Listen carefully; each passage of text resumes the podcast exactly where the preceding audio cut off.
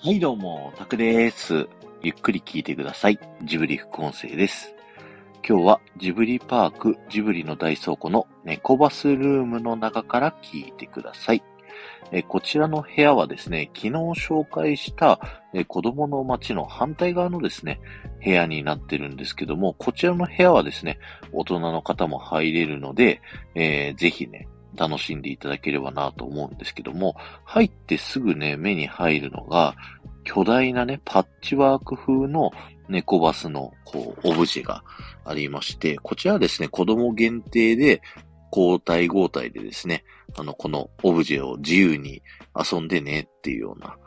えー、交代になっておりまして、こちらの中はね、大人は入れないんですけども、その左側ですね、あの、あるですね、えー、さつきとメイの家だったりだとか、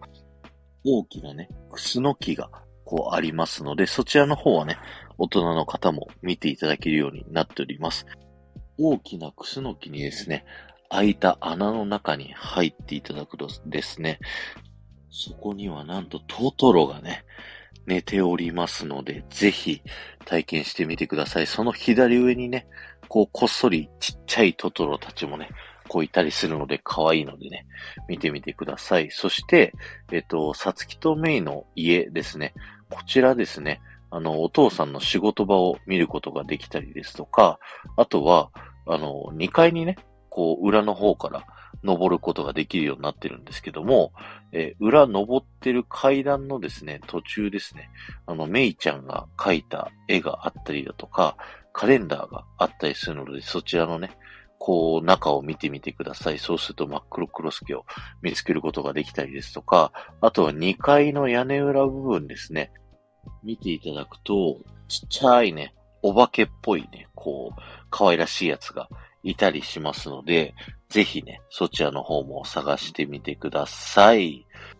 ああとね、この猫バスルーム入ってすぐ右手にあるですね、神社見ていただくとですね、あの、平成たぬき合戦ポンポコの舞台となった神社。あの、だから、た、片方が狐で片方が狸がね、祀られている神社もありますので、ぜひそちらの方も見逃さずにね、細かいとこチェックしていただければなと思います。今日は終わりです。ありがとうございました。この放送が面白いと思った方は、ぜひいいね、残していっていただけると、僕はものすごく喜びますので、よろしくお願いします。また、ハッシュタグ、ジブリ副音声をタップしていただくと、僕はジブリパークのいろんなこだわりをですね、お話しさせていただいてますので、そちらの方も聞いてみてください。